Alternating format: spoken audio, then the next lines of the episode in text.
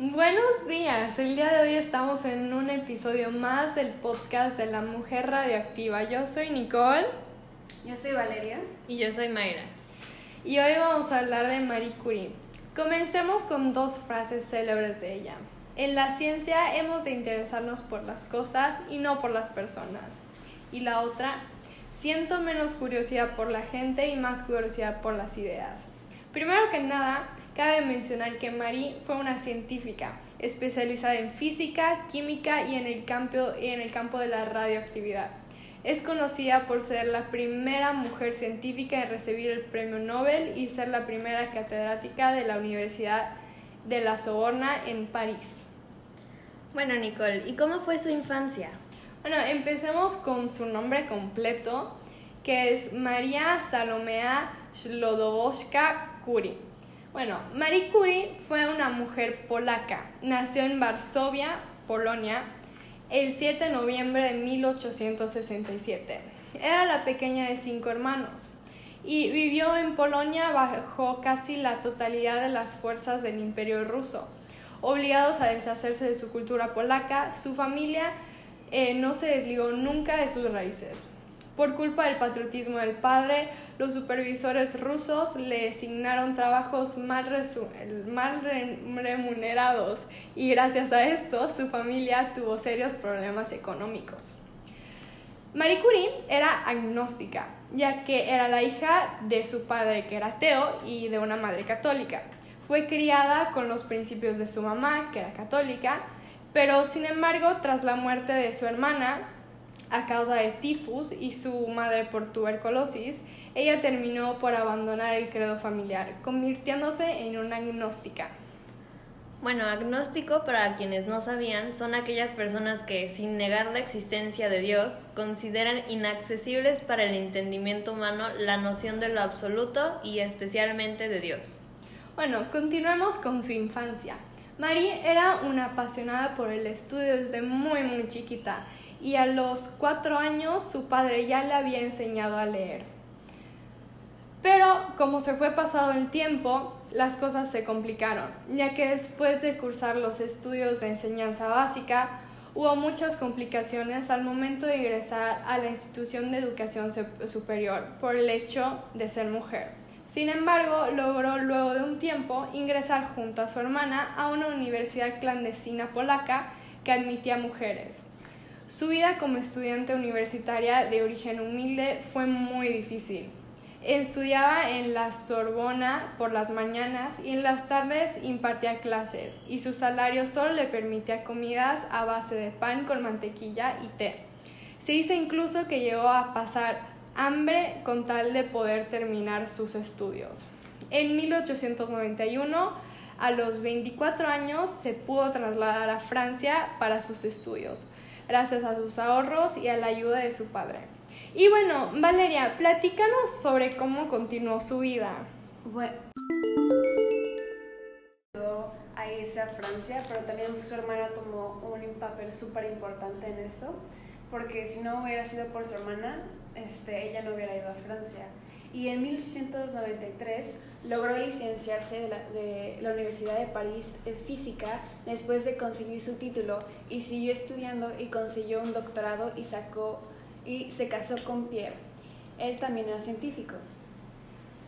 Bueno, ellos se conocieron en un laboratorio, por si no sabían, y pues la historia de amor de los Curie pues va así.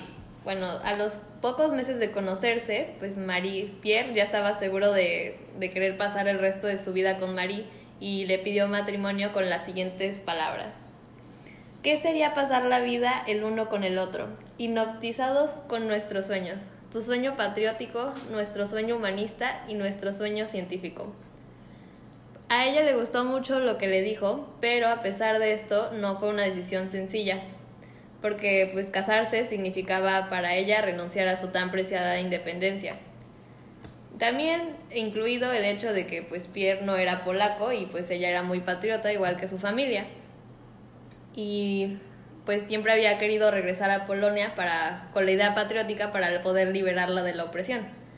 Entonces Pierre tuvo que esperar ocho meses y Marie finalmente se percató de que eran el uno para el otro Y como dato interesante, pues la joven no quiso casarse con el convencional traje de boda blanco, sino que se casó con un vestido azul oscuro y luego ese vestido lo utilizó para, como vestimenta para trabajar en, en el laboratorio.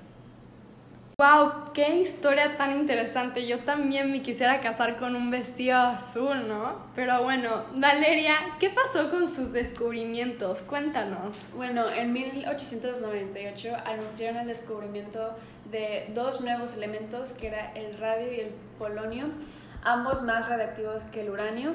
Y en 1903 se le reconoció su trabajo y recibió el primer premio Nobel de física pero realmente no lo ganó ella, o sea, no se lo querían dar al principio y no le querían dar la recognición que merecía. Y en vez, ella no pudo asistir, pero su esposo fue y técnicamente se lo dieron a él. Pero ya después de años ya le dieron la recognición que merecía y ya se le atribuye a ella y a su esposo. Y ella es la primera y única mujer en ganar el premio Nobel dos veces y la única persona en ganar el premio Nobel en dos campos científicos, la física y la química. Y su esposo falleció en 1906 cuando un carro de caballos lo atropelló. No, bueno, qué muerte más rara en esos tiempos, ¿verdad, Mayra? Pues sí, pero al parecer era común que la gente se muriera por, por culpa de los caballos y las carrozas. Qué raro pensar en eso, pero bueno, Valeria, puedes continuar. Fue la primera mujer en convertirse en profesora de la Universidad de París en 1906 al tener la plaza libre de su esposo. Bueno, al principio la iban a, habían otros candidatos para la, para la plaza, pero eh, ella dijo que ella no quería el trabajo, pero sí lo tomaría y que si lo, se lo iban a otorgar, que se lo otorgaran por sus propios méritos y no desde un lugar de tristeza y empatía porque su esposo había muerto. y compartió el Premio Nobel de Física en 1903 con él y con el físico Henry Por el trabajo de pionero en el desarrollo de la teoría de la radioactividad, término que ella le puso, y en 1910 ocurre el logro a aislar el radio, también definido un estándar internacional para el a las emisiones radiactivas que finalmente recibieron su nombre y el de Pierre el Curie. Bueno, de hecho, de hecho ella descubrió que la radioterapia podía ser un tratamiento contra el cáncer. Sí, y en 1911 Marie Curie ganó el premio Nobel de Química. Sin embargo, se dice que ahí pudo haberlo perdido por un escándalo amoroso y hubo personas que le decían a Curie que renunciara al reconocimiento y otras como Albert Einstein que la convencieron de aceptarlo.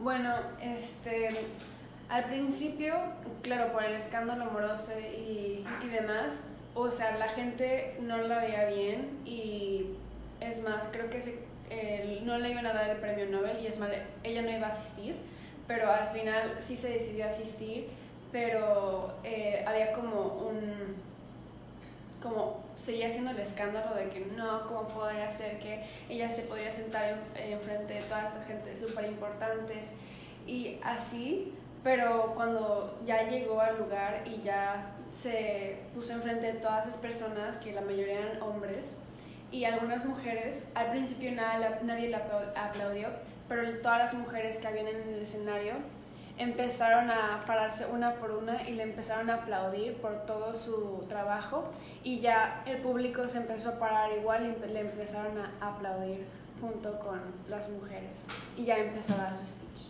Wow, todo eso por el hecho de ser mujer. Todo eso. Wow, qué acto tan noble, la verdad. Sí.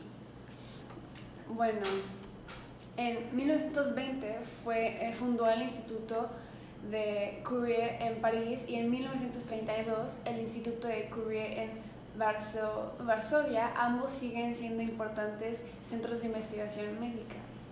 Y durante la Primera Guerra Mundial desarrolló unidades móviles de radiografía para proporcionar servicios radios X a hospitales de campaña.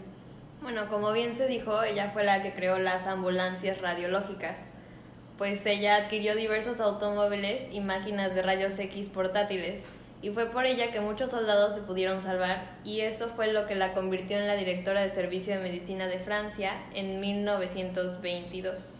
La idea originalmente fue de su hija, ya que ella trabajaba en el hospital y su mamá odiaba, o sea, Mary odiaba ir a los hospitales porque su mamá se había muerto en uno de ellos. Entonces, eh, lo que hizo su hija es que le dijo, ok, no vayas al hospital, pero si haz que esta guerra se vuelva tu guerra. Entonces van al campo de batalla y empiezan a curar a los soldados que estaban malheridos. Además, un poco después de comenzar la guerra, intentó donar sus medallas de oro de premio Nobel al esfuerzo bélico, pero el Banco Nacional de Francia se negó a aceptarlas y compró bonos de guerra con el dinero del premio Nobel. Eh, además, su premio Nobel ha recibido numerosos otros honores y tributos. En 1995 se convirtió en la primera mujer sepultada por méritos propios en el Panteón de París. Lamentablemente, la extraordinaria mujer falleció el 4 de julio de 1934 y Valeria nos va a explicar el por qué. Ella murió de anemia aplásica que se cree que fue que la contradijo con su exposición prolongada a la radiación, pero también especulan que su enfermedad probablemente se debió al uso de radiografías durante la Primera Guerra Mundial. Bueno, Mayra, ahorita cuéntanos unos datos curiosos de su vida. Bueno, eh, debido a que ella, la mayoría de las investigaciones fueron sobre la radiación, estuvo mucho en contacto con ella. Y todos sus libros, apuntes y libretas pues estaban contaminados de radiación. Y hoy en día fueron llevados a un lugar seguro en donde solo los manejan personas especializadas y con todos los cuidados que se requieren. De hecho, cuando los investigadores van a revisar aquellos apuntes, pues tienen que utilizar trajes especiales y aparte firmar actas responsivas. Otro dato interesante es que al morir, Marie Curie tenía tanta, radiación en su cuerpo que para poder enterrarlo se dice que tuvieron que confeccionarle un ataúd con paredes de plomo para mantener adentro toda la radiación y que no se afectara en, en el exterior porque pues la iban a enterrar en el panteón, un panteón muy importante. Y por último, en sus últimas memorias, Curie relataba cómo en su laboratorio se iluminaba por las noches de luces tenues de color azul y verde de la radiación. En mi opinión, Marie Curie fue una gran científica y una gran mujer. Se enfrentó a muchas adversidades y aún así consiguió lo que quería. En mi opinión, fue una mujer increíble que redefinió el átomo y sin ella no hubiéramos descubierto las posibilidades de la radiación. Bueno, en conclusión, podemos decir que Marie Curie fue una mujer extraordinaria, hasta se podría decir que de otra época. Fue pionera en las investigaciones de la radioactividad y la primera mujer en recibir no uno, sino dos premios Nobel, lográndolo con muchos sacrificios y sufrimiento. Sus trabajos ofrecieron contribuciones fundamentales en la ciencia del siglo XX. Bueno, terminamos con este podcast de la mujer radioactiva con nuestras frases favoritas. Uno nunca se da cuenta de lo que se ha hecho, uno solo puede ver lo que queda por hacer. Y el camino del progreso no es ni rápido ni fácil. Las mías son, nunca debes de tener miedo de lo que estás haciendo cuando es lo correcto. Y es importante hacer un sueño de la vida y de la realidad un sueño.